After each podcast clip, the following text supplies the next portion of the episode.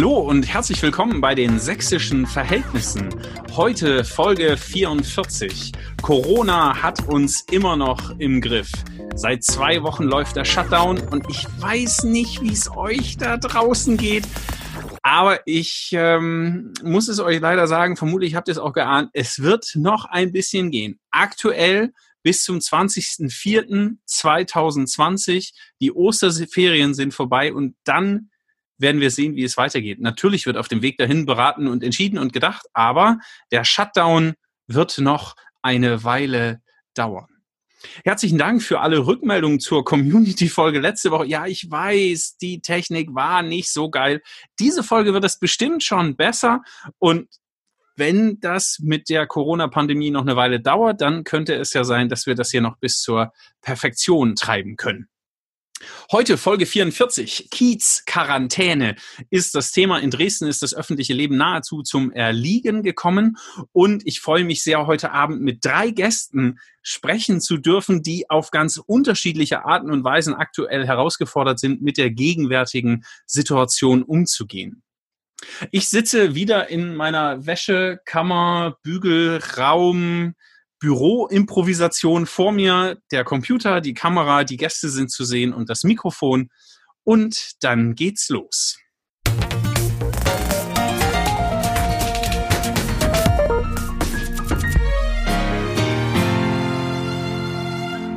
Dinge, die Sie noch nicht über meine Gäste gewusst haben. Heute zu Gast Dana Mehnert. Sie ist Friseurmeisterin, Chefin des Friseur- und Kosmetiksalons Welcome in Dresden-Pieschen in meinem Kiez und ab und zu schneidet sie mir auch die Haare, nur jetzt schon lange nicht mehr und das ähm, wird vielleicht auch noch Thema werden.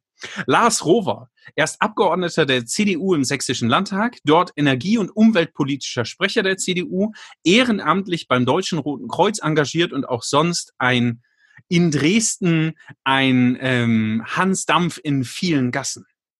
Und der dritte im Bunde, Dr. Lutz Blase, er ist medizinischer Direktor der städtischen Kliniken Dresden. Und das städtische Klinikum in Dresden, das bietet mit insgesamt vier Standorten medizinische Versorgung für Menschen in der Landeshauptstadt Dresden und der Region.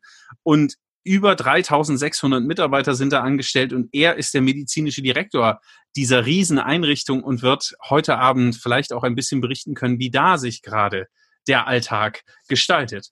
Also, hallo, herzlich willkommen. Schön, dass Sie da sind. Ja, hallo. Hallo. Hallo, einen schönen guten Abend. Toll, ja, wie die Technik so funktioniert. Dana, wie geht's dir? Erzähl mal.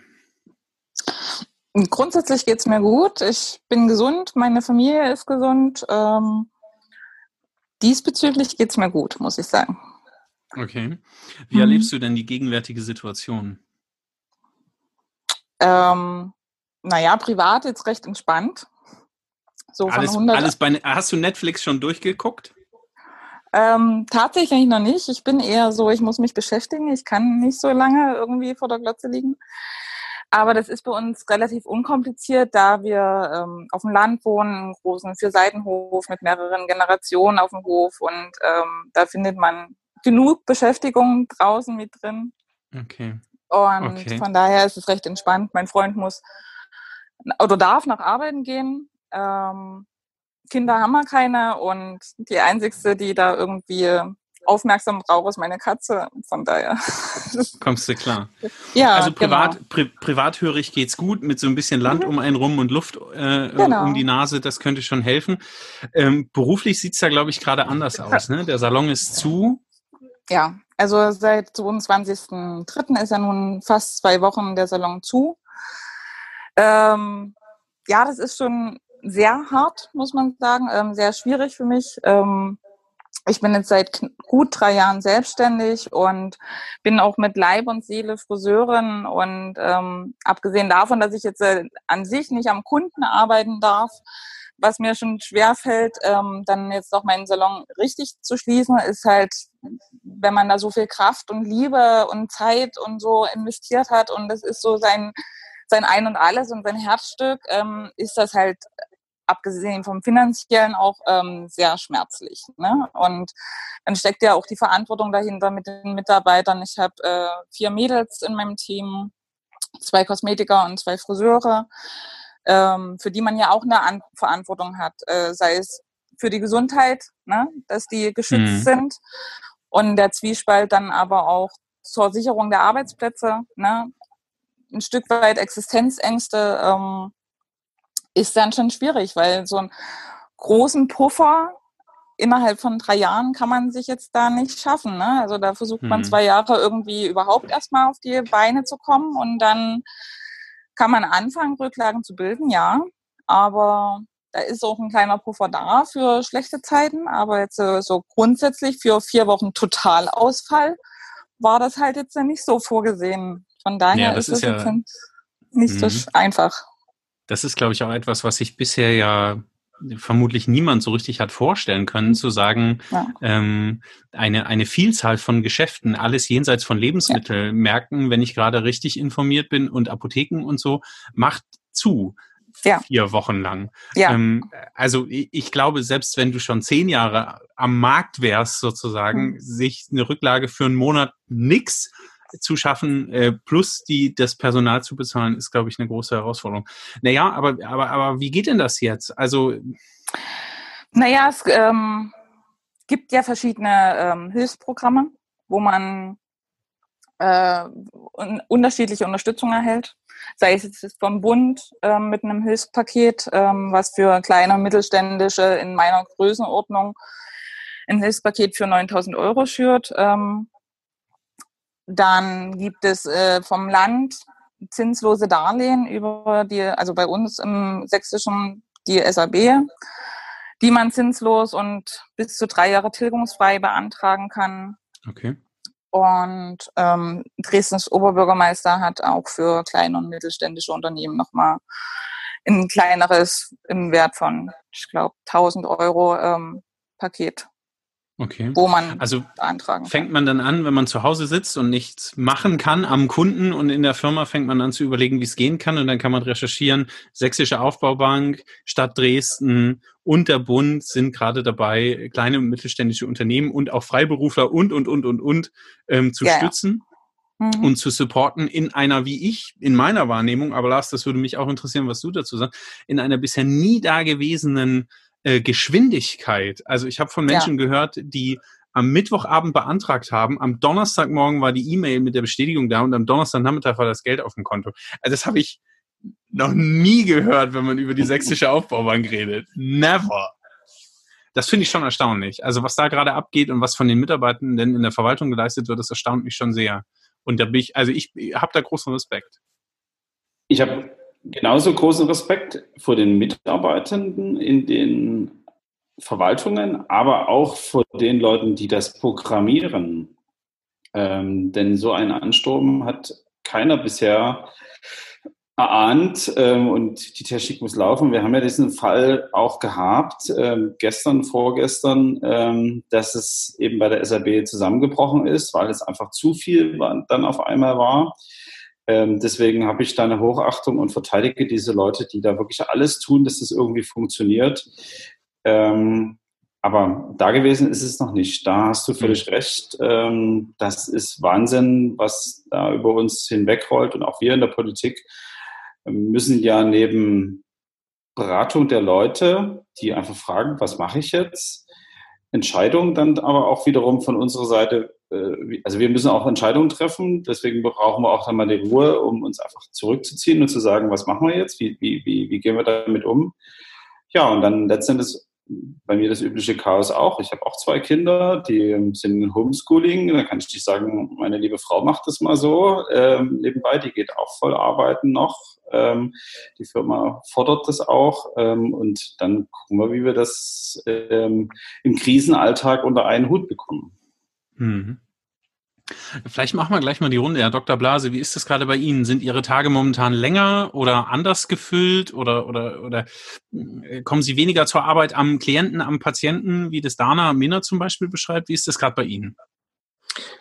Zunächst mal, ich arbeite überhaupt nicht am Patienten. Ich bin ein reiner, reiner Verwaltungsmensch inzwischen. Also ursprünglich Chirurg, ja, aber am Patienten arbeite ich nicht mehr. So ist sozusagen meine Stelle nicht angelegt.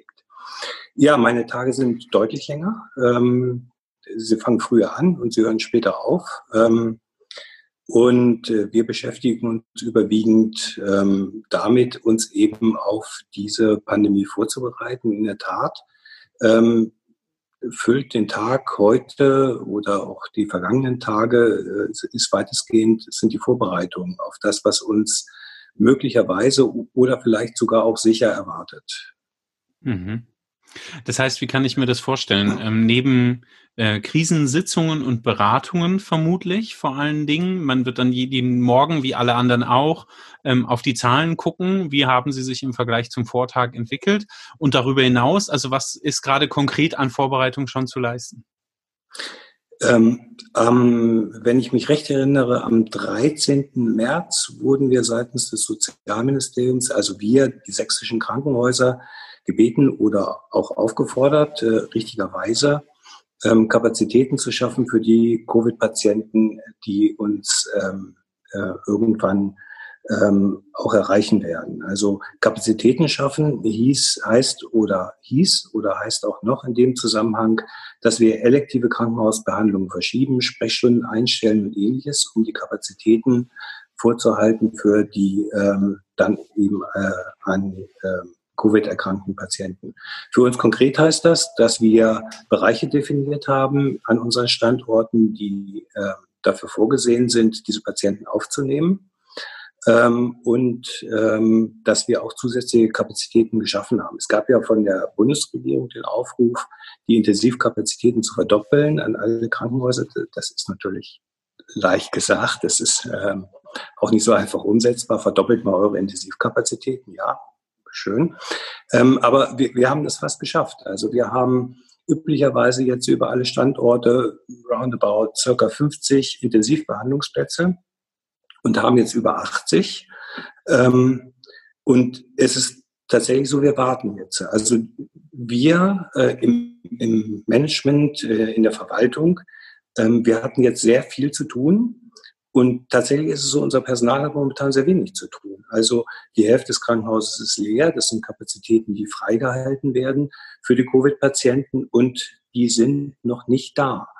Ähm, wir haben momentan 16 Patienten mit Covid, ähm, vier davon auf der Intensivstation, haben auch schon eine Reihe von Patienten wieder entlassen ähm, in die Häuslichkeit. Ähm, aber wir sind sehr fest davon überzeugt, dass ähm, der große Ansturm, wenn ich das mal so sagen darf, dass der noch kommt, auch wenn ich keine italienischen Verhältnisse erwarte bei uns. Mhm. Okay. Ja, manchmal ist Vorbereitung eben dann doch alles. Ne? Eine, eine Frage, was, was bedeutet elektive äh, Patienten? Ach so, äh, Entschuldigung. Das sind kein, ach, kein Problem, ich frage einfach. Ja, ja, ja, und ich erkläre es einfach. Ähm, das ist ganz einfach. Das sind Patienten, ähm, die keine dringliche oder gar Notfallbehandlung ah, okay. benötigen, sondern wo man sagen kann, ja, das kann man jetzt machen oder noch später. Okay, also, okay. Was also sowas wie geplante OPs oder, oder, so, ja, okay. Ja, sowas, ja. Elektive Patienten, Dana, hast du auch elektive Kunden, die jetzt noch anrufen und sagen, die Föhnwelle fällt auseinander. Ähm, äh, äh, also es gab ja in der ersten, äh, heißt das Allgemeinverfügung, glaube ich, ähm, war es ja noch so, dass Friseurinnen und Friseure arbeiten durften. Und ich habe ganz ernsthaft, ich habe überlegt, versuche ich noch einen Termin zu buchen, bevor hier irgendwas passiert. Habe dann aber gedacht, das ist jetzt auch nicht das, was es gerade braucht. Ähm, mhm. Aber machen das noch Menschen, rufen dich Leute an oder kommen, kommen Terminbuchungen rein über die Website oder so? Äh, täglich, ja. Also wirklich? Ja, also das meistens ähm, entweder per Anruf oder über, ähm, wenn sie meine private Nummer haben, über WhatsApp oder per Mail oder über Social Media. Ähm, passt, ja. Ähm, regelmäßig kommen da Anfragen und ähm, ich bin schockiert und entsetzt darüber, muss ich ehrlich zugeben. Ähm, und ich habe auch ähm, das vehement abgelehnt und ich habe auch mehrfach meine Mädels dazu angehalten, das abzulehnen, weil abgesehen davon, dass man sich strafbar macht, ne, mit mhm. hohen Bußgeldern, ähm, ist es einfach nicht der Punkt. Also, ne, wenn ich das machen würde, dann könnte ich auch meinen Salon aufmachen und weiterarbeiten. Also, das sind Pu Pu Punkte, die die Menschen noch nie verstanden haben, warum das so ist. Ne? Also, wenn sich einfach jeder daran hält, was äh, angegeben wird, zu Hause zu bleiben, ähm, umso eher können wir eventuell irgendwann dann wieder öffnen. Da steht ja der 20. selbst noch in den Sternen. Ne? Also das finde ich so schlimm. Ja, es ist, ist ein Vorersttermin. Ne? Momentan ist mhm. alles, was, was passiert, ausgelegt auf den 20. Vierten, also nach den Osterferien, ähm, wenn ich Herrn Dr. Blase richtig verstanden habe, auch wenn wir nicht mit italienischen Verhältnissen zu rechnen haben, ist die gegenwärtige Auslastung der, der Krankenhaus- und Intensivbetten noch nicht so hoch. Aber alle Medizinerinnen, Mediziner, Virologen und so weiter gehen davon aus, da wird noch was kommen. Insofern, ähm, ja, ist ja. das möglicherweise gerade auch einfach erst noch die Ruhe vor dem Sturm. Aber Dana, mich würde interessieren, ich habe das ja auch gelesen oder ich bin auch darauf aufmerksam geworden. Ähm, was kann man denn jetzt tun, um kleine mittelständische Unternehmen zu unterstützen? Ne? In, die, in die Politik schauen wir gleich nochmal. Da hast du schon drei Programme benannt von Bund, Land und Stadt. Ähm, darüber hinaus gibt es ja wahrscheinlich weitere. In anderen Städten wird es auch Hilfsprogramme geben und so weiter. Aber jetzt gibt Sicher. es ja Menschen, die in dem Kiez wohnen, wo dein Salon ist zum Beispiel oder wo eine Buchhandlung ist oder wo, keine Ahnung, sonst immer an der Ecke einer den Bio-Honig verkauft hat oder, oder, oder. Was ist denn, also was könnte man denn tun gegenwärtig, um euch, eure Lage irgendwie zu unterstützen? Aber es gibt ja Menschen, die noch arbeiten gehen dürfen und die auch noch Geld verdienen. Ähm, ja, gibt es, Gott sei Dank.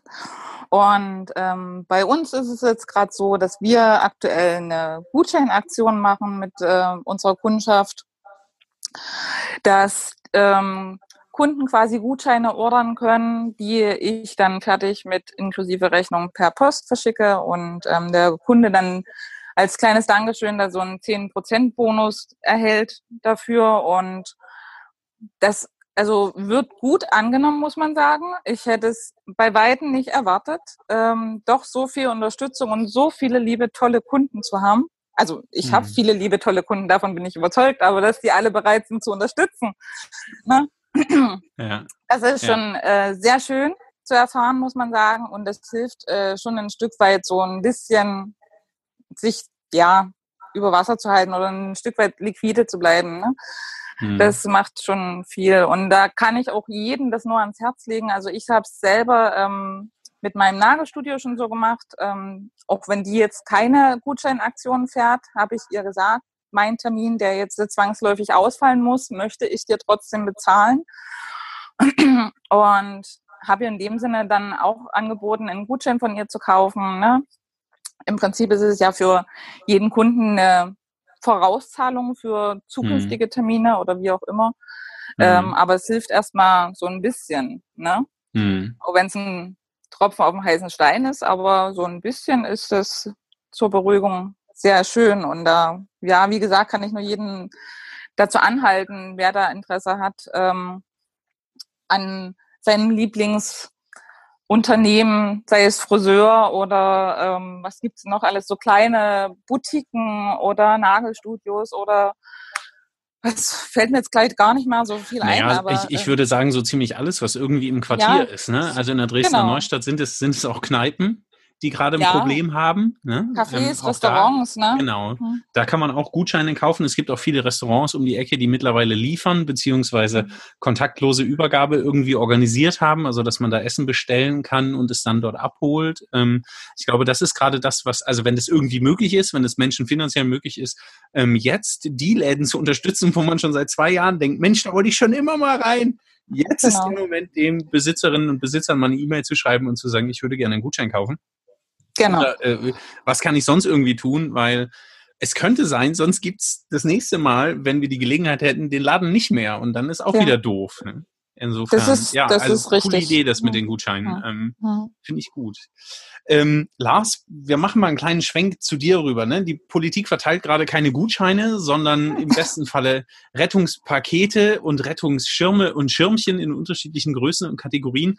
Wie ähm, erlebst denn du gerade als Landtagspolitiker die gegenwärtige Situation? Beziehungsweise ganz konkret, ähm, was sind für dich aktuell die Top drei der politischen Herausforderungen in dieser Situation? Fangen wir den Top 3 an. Ähm, ja.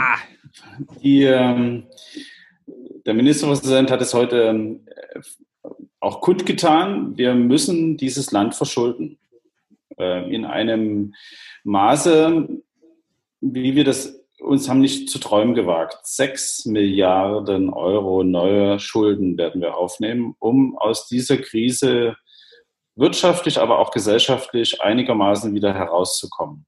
Entschuldigung, sechs Milliarden für den Freistaat Sachsen. Nur für den Freistaat Sachsen. Der, der Bundestag hat das ja beschlossen äh, für 157 Milliarden für die gesamte Bundesrepublik. Da sind auch viele dieser Hilfen, die Dana Mehnert gerade schon angesprochen hat, äh, drinne. Und wir haben gesagt, äh, wir müssen auch noch etwas tun. Ähm, das Sachsendarlehen ist ja schon angesprochen worden. Ähm, das war bisher auf einen Jahresumsatz von einer Million begrenzt. Das ist für manchen draußen vielleicht schon ganz, ganz viel Geld. Aber wenn man eben bedenkt, dass da jede Menge Gehälter von Mitarbeitern auch drin stecken, sind das dann doch wieder relativ kleine Unternehmen, so bis zehn Mitarbeiter.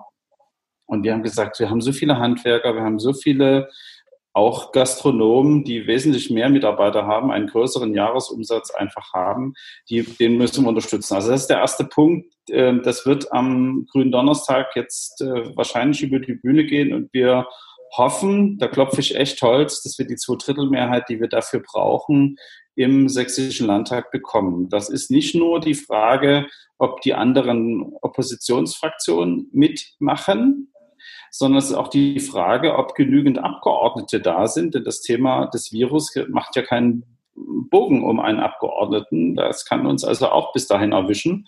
Und deswegen ist das ähm, der erste Punkt. Der zweite Punkt ist, dass die Leute dabei bleiben, das zu akzeptieren, was sie jetzt schon tun. Ähm, ich bin wirklich baff erstaunt, wie viele Menschen sich an die Regeln halten. Es gibt immer welche, ähm, die, die da außen vor sind ähm, und die, die eine ernste Lage, glaube ich, noch nicht erkannt haben. Aber die wirklich übergroße Mehrheit macht das und ich hoffe, dass sie dabei bleiben. Denn es ist schon angesprochen worden, das klingt jetzt so ein bisschen wie ein Oberlehrer, wenn ich das so sage. Wahrscheinlich ist am 20. April noch nicht Schluss. Ähm, das wird länger gehen, die Situation. Und dann hoffe ich drittens, und das, da bin ich wirklich bei dem, dem, dritten Punkt, dass wir genügend Helfer haben, die helfen. Ähm, wir werden, trotz dass wir Abstand halten müssen voneinander, viele, viele Menschen brauchen, damit wir uns um die vielen Menschen kümmern können, die Hilfe brauchen werden, wenn die Pandemie äh, eine größere Fahrt aufgenommen hat, als wir sie jetzt noch erleben. Bei dem letzten Punkt würde ich gerne einsteigen. Was, was heißt das? Also wie kann ich mir das vorstellen? Ähm, was für, an was für Helfer denkst du da? Genau, die Nachbarschaftshilfe, die wir vorhin schon hatten, wo jemand okay. sagt, ich kaufe für jemand anderes im Haus ein, weil es ist ein älterer Mensch oder es ist jemand, der zur Risikogruppe mit Asthma gehört oder, oder, oder. Ähm, ich kaufe den einfach mit ein, dass diese Menschen durchhalten, dass sie das nicht nur für eine Woche machen, sondern auch über Wochen hin. Das Zweite ist, wir bereiten uns im Roten Kreuz auf einen der längsten Einsätze vor, die wir je hatten. Ähm, meine Leute sind es gewöhnt, schnell in den Einsatz zu gehen, schnell zu helfen. Bestes Beispiel ist die Bergwacht. Wenn jemand in der sächsischen Schweiz verunglückt ist und kommt nicht wieder mit eigenen Füßen und Händen raus, dann kommen wir und helfen ihm, ähm, dass er irgendwo in ein Krankenhaus kommt oder wieder genesen kann, dass es wieder weitergeht. Da sind wir schnell vor Ort, wollen auch schnell vor Ort sein, logischerweise. Und hier müssen wir uns unsere Kräfte einteilen über einen ganz, ganz langen Zeitraum. Und das ist für uns eine Herausforderung, ähm, sowas äh, abzuhalten. Also die Flut 2013, die ja schon länger ging als die Flut 2002, war für, für uns schon ein Kraftakt. Aber hier werden wir über noch längeren Zeitraum gehen müssen. Okay. Also das heißt, nachbarschaftliche Hilfe, habe ich verstanden, wird ein Thema sein. Die Frage nach Solidarität ne, ähm, äh, ja. ist, glaube ich, jetzt schon angesprochen. Also dass Menschen zu Hause bleiben, zum Beispiel nicht nur, um sich ähm, selbst nicht in Gefahr zu bringen, sondern auch um die die, die, mögliche, die Möglichkeit, dass, dass die Menschen selbst Virusträger sind, nicht noch weiter nach draußen zu tragen und im Zweifel dann ähm, weitere Menschen anzustecken. Sechs, sechs, Quatsch, nicht sechs Millionen, sechs Milliarden, das ist eine Menge Holz. Ähm, ich glaube, es gibt politische ähm, äh, Parteien und Fraktionen, die mit Schulden nicht so große Probleme haben wie die Sächsische Union. Kratzt das am Ego oder oder an der politischen Linie oder ist es jetzt einfach notwendiges Übel? Es kratzt nicht am Ego, ähm, sondern wir sind eher in der Situation, dass wir sagen, weil wir so oft so sparsam gewesen sind, können wir uns hoffentlich jetzt auch ein Stückchen mehr leisten.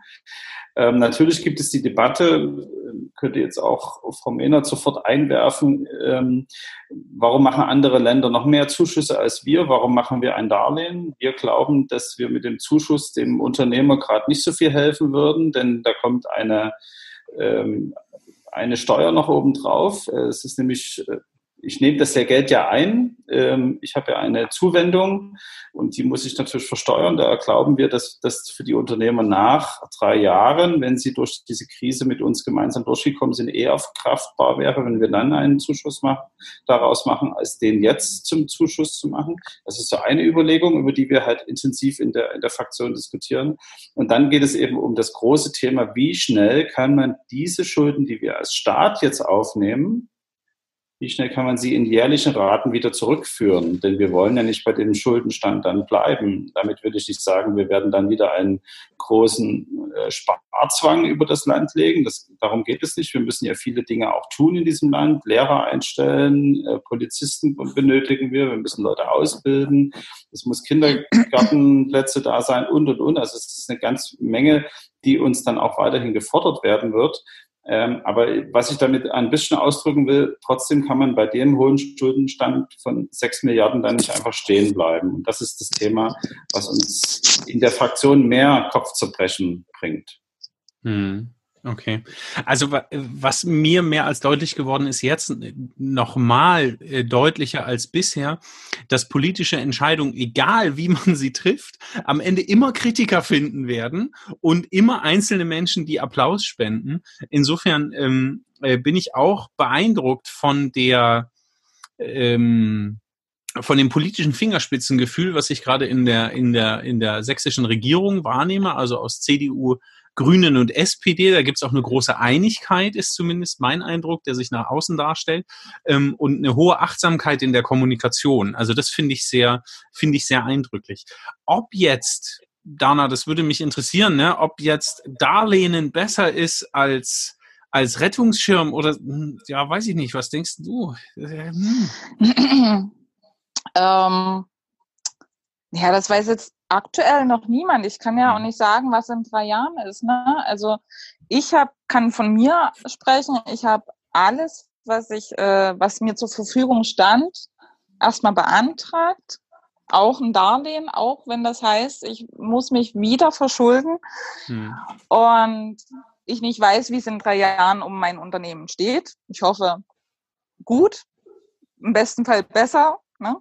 Aber ich gehe jetzt auch nicht davon aus, unbedingt schlechter, aber man weiß ja nicht, was kommt. Vor fünf Wochen hat auch keiner erwartet, dass ich jetzt äh, vier Wochen meinen Laden schließen muss. Also von daher, ähm, ja, aber ich habe, ähm, wie gesagt, jetzt erstmal alle zu, ähm, Möglichkeiten mir zur Verfügung beantragt und jetzt heißt es mhm. halt für mich abwarten. Ne? Klar. Hm. Schauen, was passiert. Genau. Es ist, aber es ist auch schon ein bisschen strange. Am 11.3. habe ich noch einen Fachtag gemacht und man hat sich noch gesehen und ist sich begegnet so mit 20 Leuten in einem größeren Raum und ich habe irgendwie gedacht, ach, das Leben ist schön, es wird Frühling. Und zwei Tage später, Herr Dr. Blase, haben Sie gesagt, kam der Hinweis vom Sozialministerium, dass Sie bitte äh, äh, die Intensivbettenkapazitäten erweitern und sich da äh, vom Bundesministerium und sich darauf vorbereiten, dass es, dass es jetzt losgeht. Wir waren gerade beim Thema wirtschaftliche Herausforderungen, ähm, dass die gegenwärtige Situation für, für viele Unternehmerinnen und Unternehmer eine Herausforderung ist. Wie sieht denn das im Krankenhausalltag aus? Also ich, ich stelle mir zumindest vor, wenn man, wenn man seine Intensivbettenabteilung vergrößert, elektive Patienten habe ich jetzt gelernt, heißt so, also geplante OPs verschiebt, dann, dann geht da ja auch Einnahme verloren, oder? Ja, das ist ganz sicher so. Ähm, ähm, es gibt aber in der Zwischenzeit auch ein, ein Hilfspaket, ähm, das ein Gesetz, das im Eilverfahren verabschiedet worden ist in der letzten Woche. Ähm, und ähm, das sichert den Krankenhäusern, die sich jetzt vorbereiten und auch auf Erlöse verzichten. Das ist ja ganz eindeutig so. Äh, und zusätzliche Aufwendungen haben. Da können wir vielleicht auch nochmal drüber reden. Da passieren ja ganz eigenartige Dinge.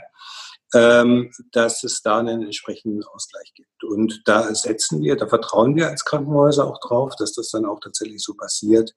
Ähm, und äh, ich persönlich bin auch sicher, dass es so passiert. Also das kann nicht sein, dass man ähm, einerseits ankündigt, die Krankenhäuser zu unterstützen, auch wirtschaftlich zu unterstützen. Ähm, und ähm, wir stehen da ja auch in der ersten Linie sozusagen und dass man es dann hinterher heißt, naja, da habt ihr aber Pech gehabt oder da habt ihr ja beispielsweise auch euch zu viel vorbereitet und zu viel Patienten weggelassen, sind ja gar nicht so viele Covid-Patienten gekommen. Ähm, wir bereiten uns auf ein Maximalszenario vor, weil wir nicht wissen, was passiert. Wir wissen es tatsächlich nicht. Ähm, und wenn es mal soweit ist, dann zu sagen, oh, da haben wir vielleicht ein bisschen knapp kalkuliert und lass uns noch mal ein paar Welten freiräumen, das wird dann nicht mehr funktionieren. Das heißt, wir müssen jetzt maximal vorbereitet sein auf das, was da eventuell kommt. Mhm.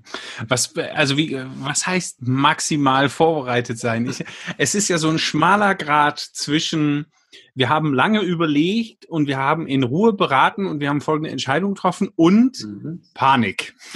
Und das ja. ist ja, also wenn ich, wenn ich bei mir um die Ecke in den Supermarkt gehe oder vor dem, vor dem Drogeriegeschäft anstehe und dort in der Schlange warte, dass mir mein Einkaufswagen frisch abgewischt zugeteilt wird, da, da den Menschen bei den Gesprächen zuzuhören, da erlebt man ja alles. Also da ist ja die von der krudesten Verschwörungstheorie bis eben hin zu ähm, äh, das, das, naja, also ich will das hier lieber nicht wiederholen. Also was, ich mach's mal kurz, was bedeutet äh, äh, oder was haben Sie für ein Worst-Case-Szenario äh, gedacht in Ihrer Planung, wenn Sie das sagen können?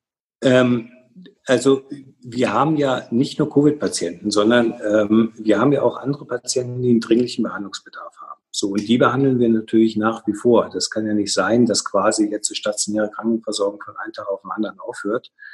Ähm, aber wir haben eben auch eine Reihe von Patienten, äh, wo die Dringlichkeit nicht so gegeben ist, dass wir jetzt sagen, wir müssen das jetzt sofort machen. Die verschieben wir alle. Also wir haben jetzt Kapazitäten frei ausschließlich äh, vorbehalten für Covid-Patienten. Das sind bei uns äh, 130 Betten und wir können noch mal 130 Betten ähm, mobilisieren, um dort weitere Patienten zu behandeln. Und wir haben aktuell 20 äh, Intensivbetten auch frei und wir können nochmal 40 Intensivbetten mobilisieren, wenn das notwendig wird. Ähm, aber diese Vorbereitungen, die müssen wir auch jetzt treffen, weil wie gesagt, wenn wir dann tatsächlich in der Phase sind, wo Patienten massenhaft bei uns eintreffen, dann können wir das nicht mehr. Also da gibt es weder Leute, die das machen können, die sind dann mit anderen Dingen beschäftigt und ähm, dann stoppen auch Lieferketten. Also wir brauchen ja auch Gerät und wir brauchen Material und sowas. Und das haben wir, da haben wir Zeit gehabt, uns äh, das zu besorgen auch. Nicht immer in ausreichendem Maße, aber doch so, ähm, dass wir äh, also mit Sicherheit äh, einige Wochen zurechtkommen werden. Also ein, zwei, drei Wochen auf jeden Fall. Es kommt auch immer noch Material nach. Also ähm, ja, und diese Zeit haben wir gehabt, ganz im Gegensatz zum Beispiel zu Italien oder auch in Frankreich. Da hat es diese Zeit nicht gegeben. Da sind die Kollegen überrascht worden von dem Geschehen. Und das ist einer der großen Vorteile, die wir jetzt haben hier in Sachsen oder in Deutschland allgemein, ähm, so dass wir vielleicht nicht ganz so kalt erwischt werden, wie das in Italien der Fall war. Umso wichtiger ist es ja genau dann diese Zeit zu nutzen. Ne? Das wird ja in verschiedenen ja, also verschiedene Organisationen tun das und gleichzeitig wächst in der Bevölkerung die Ungeduld. Also in der besagten Schlange vor, vor der Drogerie wird dann eben auch gesagt, wie lange soll das denn noch gehen? Und jetzt, jetzt stehen wir kurz vor Ostern, ne? Und da kann ich die Familie nicht besuchen und da können wir nicht äh, uns im großen Garten miteinander zum Picknick treffen und, und, und, und, und. Ähm, aus, hm, aus medizinischer Perspektive, sind die gegenwärtigen Regeln, so wie sie sind, sinnvoll? Und was denken Sie, wie lange wir noch durchhalten sollten? Also ich halte die Regeln für hochgradig sinnvoll. Alles, was uns als Krankenhaus äh, ähm, retten kann, ähm, das sind die Dinge, die vor dem Krankenhausaufenthalt passieren. Also das, was momentan passiert, das Abstand halten, die Vermeidung von sozialen Kontakten, das verschafft uns im Krankenhaus die Luft, dass wir mit den Kapazitäten, die wir haben und die nicht endlos steigerbar sind, die Patienten, die tatsächlich Krankenhausbehandlung brauchen, auch zu behandeln. Und wenn wir diese Maßnahmen nicht hätten, dann bin ich relativ überzeugt davon, dann wären die Kapazitäten in unserem Gesundheitssystem nicht ausreichend, um diese Patienten zu behandeln wie es nachher tatsächlich kommt, da können wir uns vielleicht in vier Wochen nochmal drüber unterhalten oder vielleicht auch in sechs Wochen. Ähm, vielleicht ähm, haben wir das dann auch, kommen wir zu dem Ergebnis, das haben wir falsch eingeschätzt. Aber ich fühle mich viel wohler, ähm, wenn ich in sechs Wochen sagen kann, naja, das haben wir vielleicht falsch eingeschätzt und vielleicht haben wir auch zu viel gemacht, als das, wenn ich in sechs Wochen sagen muss, oh, das haben wir aber völlig unterschätzt. Ja, weil mhm. das letztendlich dann auch Menschenleben kostet und dieses Risiko, mhm. das wollen wir nicht eingehen und das sollten wir auch nicht eingehen, nicht in unserer Gesellschaft. Mit Prävention lässt sich halt kein Preis gewinnen, ne? weil am Ende nicht Nein. herauszukriegen ist, was hätte passieren können, wenn. Ähm, Lars, aber mich würde interessieren, du bist ähm, als Landespolitiker auch mit in der Verantwortung zu beraten und zu entscheiden. Momentan haben Wissenschaftler einen erheblichen öffentlichen Fokus. Also es gibt Podcasts, die wie Pilze aus dem Boden schießen mit irgendwelchen Virologen und anderen Menschen, die die Lage einschätzen. Aber letzten Endes sind es dann doch Politikerinnen und Politiker, die die Entscheidung treffen. Also nur so finde ich, darf es in einem Rechtsstaat, darf es in der Demokratie funktionieren. Bei aller Beratung durch natürlich medizinisches und, und, und, und wissenschaftliches Fachpersonal müsst ihr ähm, als Politik, als Politikerinnen und Politiker entscheiden. Ähm, zumindest in der in der Warteschlange vom Supermarkt wächst der Unmut gegen die, gegen die Erlasse und Verfügung und so nach und nach wird, drückt sich das auch aus im, äh, in der Formulierung Be Begrenzung der, der Freiheitsrechte, Einschnitte sozusagen in die persönliche Entfaltung und so weiter. Was nimmst du dort wahr? Wie, wie schätzt du gerade die Stimmung im Freistaat ein? Du hast vorhin schon mal gesagt, überraschend viele Menschen halten sich dran. Bekommst du böse Briefe? Gibt es irgendwie komische Reaktionen darauf? Oder ist es eher so, dass das, was vor dem Drogeriemarkt passiert, so, naja, das ist ein kleiner Ausschnitt, aber ganz prinzipiell ist die Lage noch entspannt? Im persönlichen Gespräch ist das alles sehr entspannt, um das wirklich so deutlich zu sagen. Ähm, ich glaube, wenn man sich gegenübersteht und ähm, sich gegenseitig sagt, ähm, wie man das denkt oder wie man das empfindet, ist das sehr entspannt. Bei Gesprächen mit Unternehmern wird es dann schon intensiver. Und ich finde auch zu Recht, äh, dass die dort etwas intensiver werden, weil da geht es um Existenz. Da gibt es nicht, ähm, mein Geld kommt im nächsten Monat, das muss erwirtschaftet werden und es gibt einen gewissen Puffer, aber der ist endlich. Und deswegen will natürlich ein Unternehmer wissen, auf was muss ich mich einstellen, äh, wie, wie, wie kann ich meine Mitarbeiter wiederbekommen. Ähm, also wiederbekommen ist natürlich wahrscheinlich das Einfachste, aber wann kann ich mit ihnen wieder loslegen? Ähm, und da kriegen wir natürlich relativ viele Fragen. Und das Entscheidende für uns ist, wir brauchen diese Menschen, die Unternehmer sind, die mit ihren Mitarbeitern äh, dann auch wieder loslegen, damit dieser Motor wieder losläuft. Ähm, und da gibt es die größten Untergangsszenarien, die jetzt überall geschrieben werden. Da will ich ein, ein Szenario gerne aufnehmen, was ich heute, glaube ich, in der FAZ gelesen habe. Der einzige Unterschied zu dieser größten Krise seit 1945 ist, die Städte Straßen, Gemeinden werden alle noch stehen. Es ist alles noch da. Es ist nichts kaputt. Das heißt, wir haben eine ganz andere Form des Widerstarts, äh, wenn es dann losgehen kann. Ähm, das ist ein Grund, wichtiger Grundfaktor, den ich unbedingt als positives Beispiel bringen will. Zurück zu der Frage, ähm, wo kriege ich eine Anfeindung? Die Anfeindung findet auf Facebook statt. Äh, das ist ganz faszinierend. Ähm, ähm, da wird einfach losgepoltert, da wird losgeredet, wo man dann irgendwann auch mal eine Debatte, die völlig zu Recht ist, ähm, ich meine das gar nicht negativ, ähm, völlig zu Recht, dass sich jemand hinterfragt, wo, warum werden meine Freiheitsrechte so eingegrenzt? Warum darf ich in der sächsischen Schweiz nicht einfach wandern gehen? warum muss ich nur die, die, weil da alle, weil da alle laufen, weil das Polenstal voll ist, weil du mehr Menschen als Merzenbecher hast. warum wohl? Meine ja, Güte aber die Frage kommt und sie kommt schon berechtigt. Ich will das gar nicht ähm, äh, daneben stellen, aber wenn man dann sagt, Leute, jetzt vergegenwärtigt euch mal eine Sekunde, über welches Luxusproblem wir gerade sprechen, denn eine richtige Ausgangssperre, das ist was ganz anderes als das, was wir jetzt als Ausgangsbeschränkung haben. Und dass das Leute aufregt, ist richtig. Es wäre schlimm, wenn es nicht so wäre. Aber wir müssen eben beieinander bleiben. Deswegen mein Hinweis, es ist ein Luxusproblem. Wir dürfen an die frische Luft. Wir können uns an der frischen Luft bewegen. Ähm, die fünf Kilometer waren bestimmt ein bisschen blöd gegriffen, na, weil dann jeder so diesen Umkreis macht. Aber es muss schon irgendwie ein Bezug da sein, dass ich in der Nähe meiner häuslichen Wohnung bin. Hm. Naja, und wenn ich ausgearbeitet ist ähm, und, und am liebsten 20 Kilometer in der sächsischen Schweiz wandern gehen wollen würde, der könnte ja auch einfach für fünf alte Damen oder Herren aus der Nachbarschaft einkaufen gehen und alle Strecken zu Fuß machen, dann hat man am Ende des Tages auch was geschafft. Also es gibt ja gerade, naja. es ist ja gerade genug zu tun, so ist ja nicht. Da bin ich schon bei dir, aber wenn jemand eine vierköpfige Familie hat, also vier Kinder, dann glaube ich, dann haben die schon zu tun, äh, die Kinder im Zaume zu halten, weil diese haben einen Bewegungsdrang. Ähm, da gefallen mir solche Dinge viel besser, wie ich sie bei der Philharmonie Salzburg gefunden habe. Ich äh, will mal kurz Werbung einschließen, weil ich finde das wunderbar. Ähm, da gibt es eine Dirigentin, Elisabeth Fuchs, die hat ähm, eine Anleitung gemacht, wie man ein komplettes Schlagzeug mit Pappkisten ähm, und ähm, Küchendosen äh, anlegt und dann kann man ganz viel Musik und Bewegung auch in der häuslichen Behausung machen. Also das ist, das ist schlechte Werbung. Das ist gar, Nein. wenn man Kinder hat, ist man froh, wenn die Dinge tun, die mal leise sind. aber ich finde es phänomenal. Ich finde es phänomenal. Jedenfalls. Ja, die Idee ist großartig, aber ich werde sie, ich, ich werde sie in dem Haushalt mit den Menschen, die ich hier habe, werde ich das nicht teilen. Okay. Also ähm, ja, Facebook, okay, Facebook ist nach wie vor sozusagen die Ecke, wo der Hass einfach grassiert. Ne? Also das ist ähm, sowohl bei Twitter als auch bei Instagram finde ich das wesentlich entspannter. Ähm, aber sich da zu bewegen, ist, ist glaube ich, für, für einen Politiker eine große Herausforderung. Ähm, wir haben vorhin schon ein bisschen über das Rote Kreuz gesprochen. Wir haben über die Erlasse gesprochen und wir haben gesagt, naja, momentan reden wir vom 20.04. Wir wissen aber noch nicht genau, wie es weitergeht.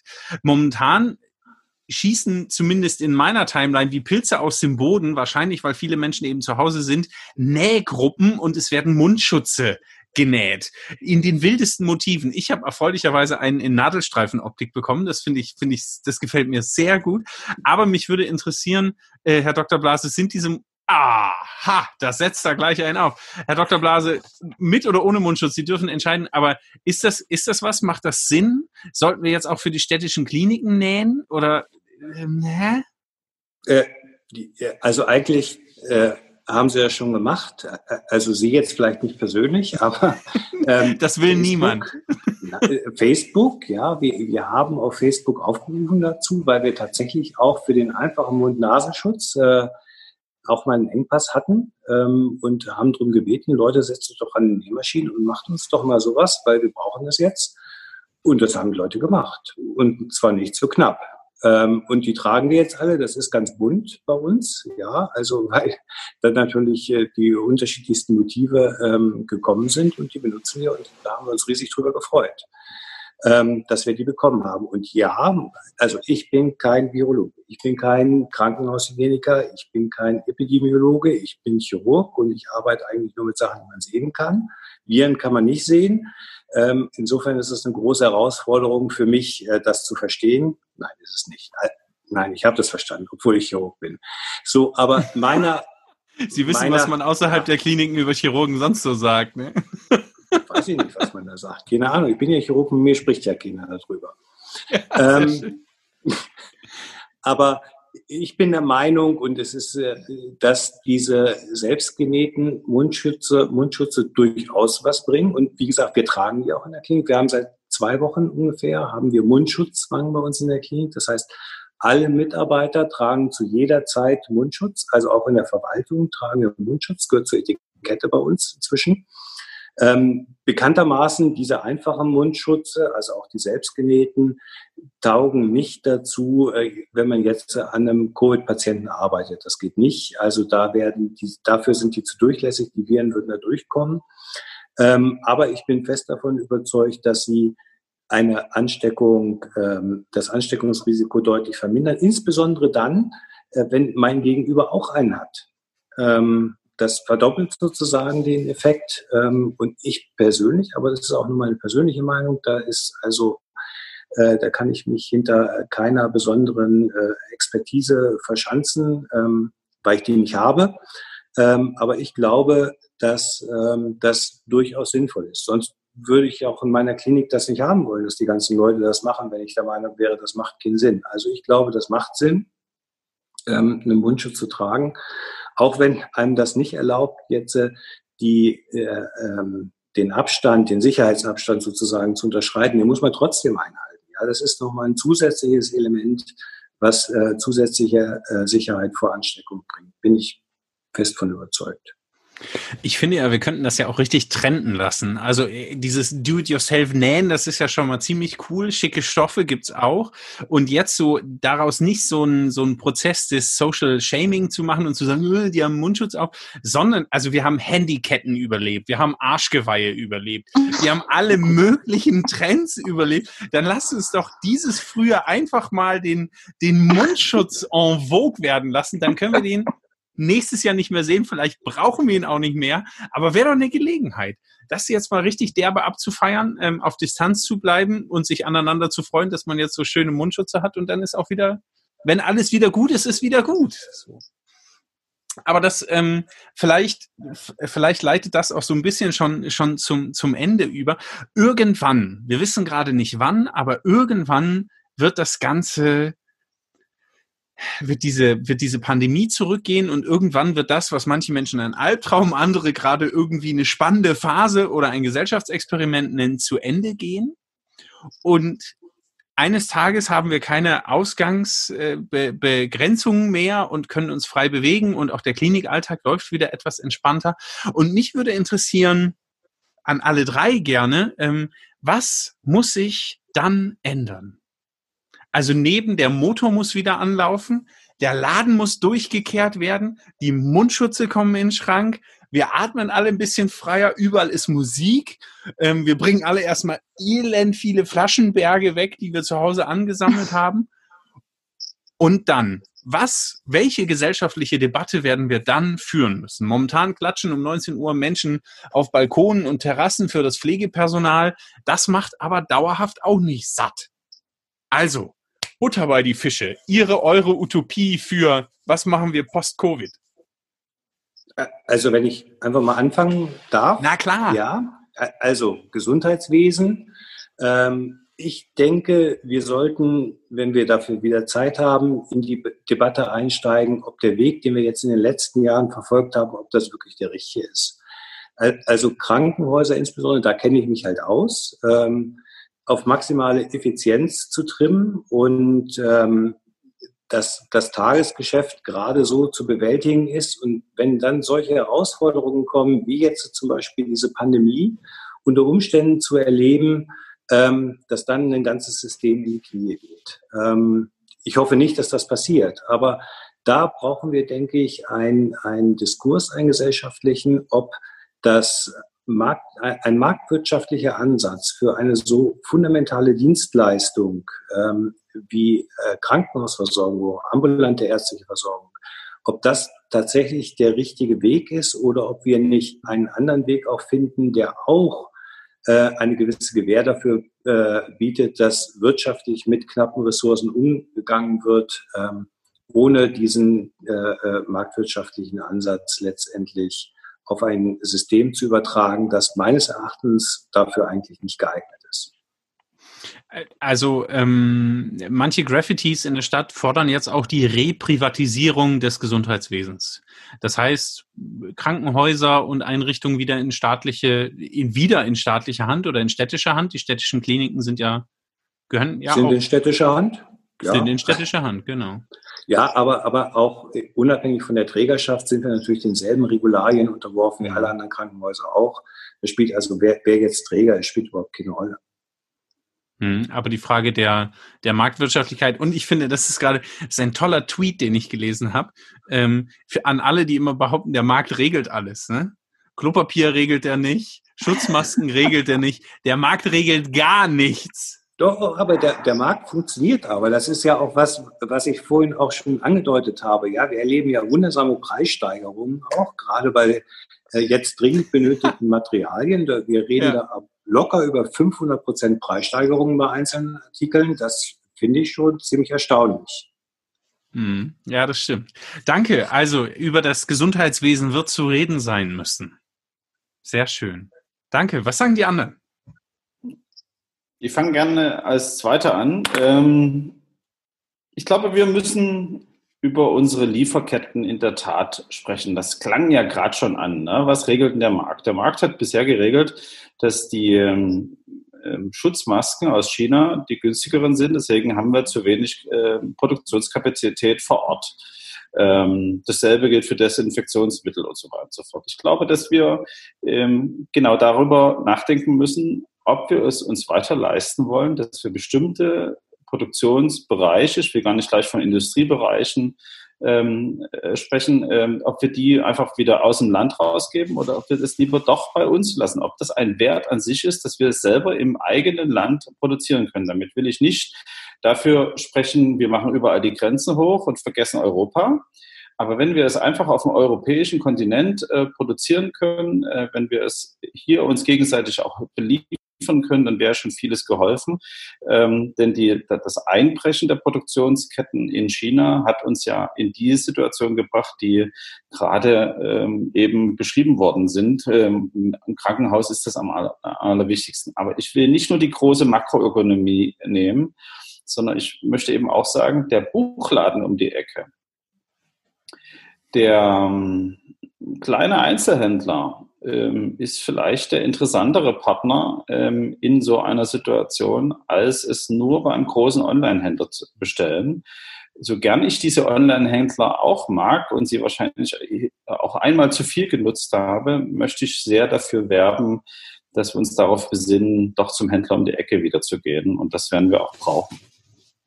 Ich glaube auch, dass wir das brauchen werden, aber gleichzeitig könnte man ja mal darüber nachdenken, ob man nicht doch Online-Händler, die in Deutschland verkaufen, irgendwie auch in Deutschland besteuern müsste, oder? Also. Das ist eine Debatte, da will ich mich nicht rausziehen, aber es ist keine Landesdebatte. Ja, Insofern sage ich jetzt einfach, sage ich einfach ja.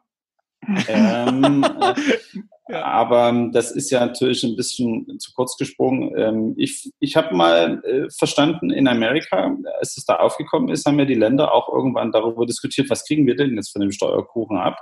Und dann haben die Länder einen Vorschlag gemacht, äh, wo die Bundesebene der Vereinigten Staaten nicht vorbeigehen konnte, sodass eben auch sich genau diese ähm, Anteile der Umsatzsteuer auch auf die Länder niedergeschlagen haben. Und sowas werden wir brauchen, bin ich völlig dabei.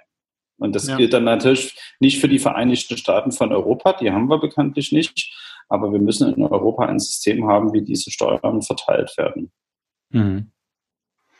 Oh, wir sammeln hier richtig Themen ein, das wird ja spannend. Dana, was sagst du? Was denkst du? Was wird dran sein? Ja, ich bin ähm, grundsätzlich äh, der Hoffnung, dass sich jeder ähm, jetzt durch die Zeit bewusst macht, dass es ähm, eben nicht um höher, schneller, besser, toller geht, sondern um andere Dinge wertzuschätzen sind, miteinander, die Zeit miteinander genießen zu können, ne, die man jetzt nicht nutzen kann und sich dessen bewusster wird. Und ich bin noch genauso beim Herrn Rover, der sagt, ähm, den Buchladen um die Ecke zu nutzen anstelle dem großen Online-Dienst. Ne?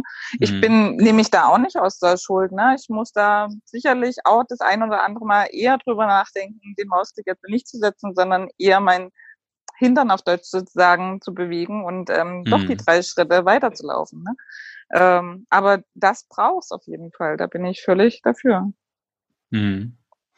Ich, aber vielleicht geht das ja auch ganz einfach. Also momentan sind alle unzufrieden, dass sie nicht raus dürfen. Dann darf man ja wieder und dann kann man sich ja, also ich glaube, es wird, es wird auch sowas geben, dass man dann seinen Kiez nochmal neu entdeckt und sagt, was ist hier, was ist hier eigentlich? Da bin ich immer vorbei, da war ich nicht drin, jetzt gehe ich mal gucken. Und vielleicht hat das ja, hat das ja eine Chance, hat das Potenzial.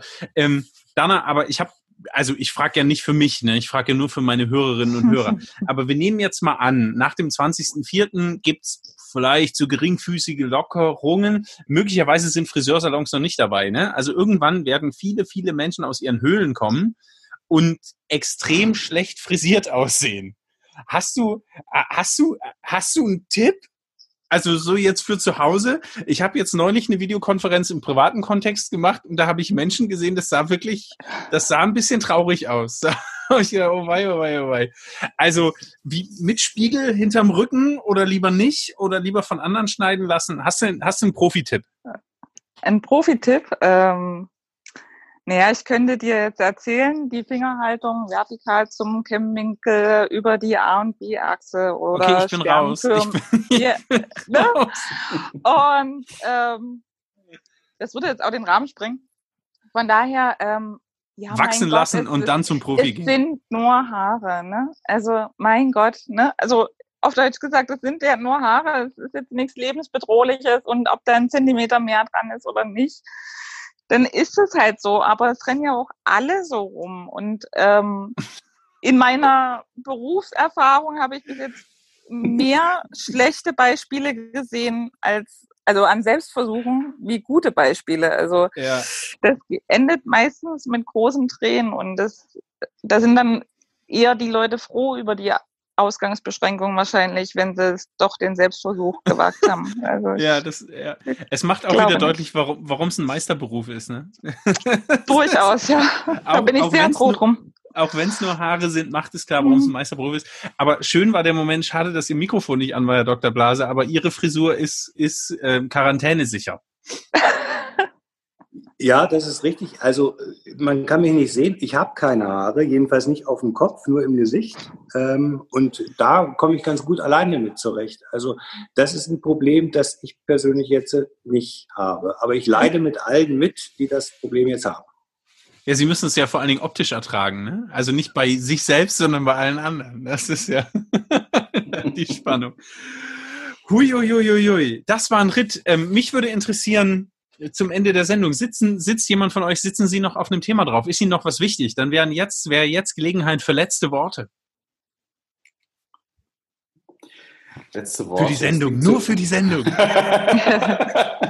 das klingt so groß, ja.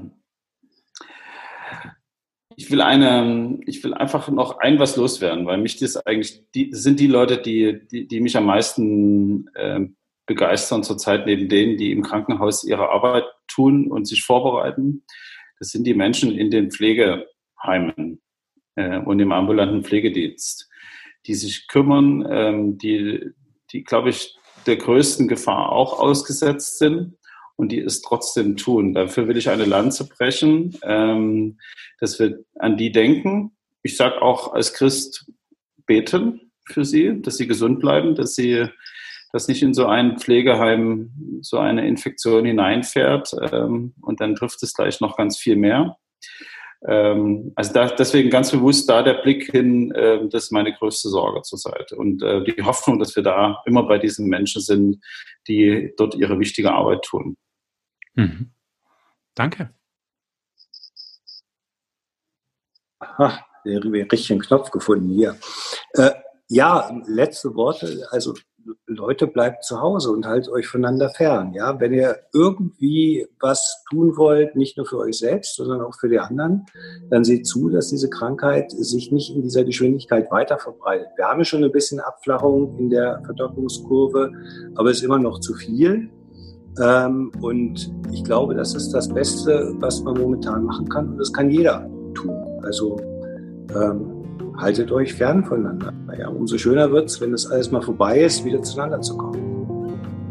Ich, ich finde, es ist ja auch das erste Mal so der Moment, mit bestimmten Menschen einfach keine Zeit verbringen zu müssen. Das hat ja, also habe ich, habe ich natürlich in, meinem, in meiner Familie oder im Freundes- und Bekanntenkreis niemanden, niemanden, aber ganz prinzipiell habe ich da schon mal drüber nachdenken müssen. Ich weiß auch nicht warum. Dana, hast du noch was? Ähm, nee, grundsätzlich ist dem eigentlich nichts mehr groß hinzuzufügen. Ähm, bleibt zu Hause, haltet Abstand. Ähm, nutzt die Zeit für andere Dinge. Umso schöner wird's, wenn es dem allen dann irgendwann vielleicht dann doch ein Ende hat. Und ich, ich glaube, das wird dann ein richtiges Fest. Also das, da, da habe ich schon Befürchtungen. Ähm, das könnte, das könnte derbe werden, wenn wir alle wieder raus dürfen. Oh wei, oh wei, oh wei. Liebe Hörerinnen und Hörer, herzlichen Dank für eure Geduld und eure Aufmerksamkeit. Das war die 44. Folge der sächsischen Verhältnisse Kiez Quarantäne mit Dana Mehnert, Dr. Lutz Blase und Lars Rover. Herzlichen Dank an meine Gäste für das Gespräch an diesem Donnerstagabend. Die Folge wird veröffentlicht am Freitag, den 2. April. Wenn ihr das also hört, ist es gerade erst am Abend passiert. Lasst mir gerne einen Kommentar da oder ein Feedback zur Sendung. Schreibt mir doch bitte, welche Gäste oder Themen euch gerade interessieren würden, möglicherweise auch mit Blick auf die Corona-Pandemie, die aktuell grassiert. Ähm, und ein kleines Ding noch zum Schluss Der Ministerpräsident hat zugesagt. Im Juni kommt die Folge. Das war's. Macht's gut, bleibt gesund und vor allen Dingen zu Hause und auf Distanz. Danke. Tschüss.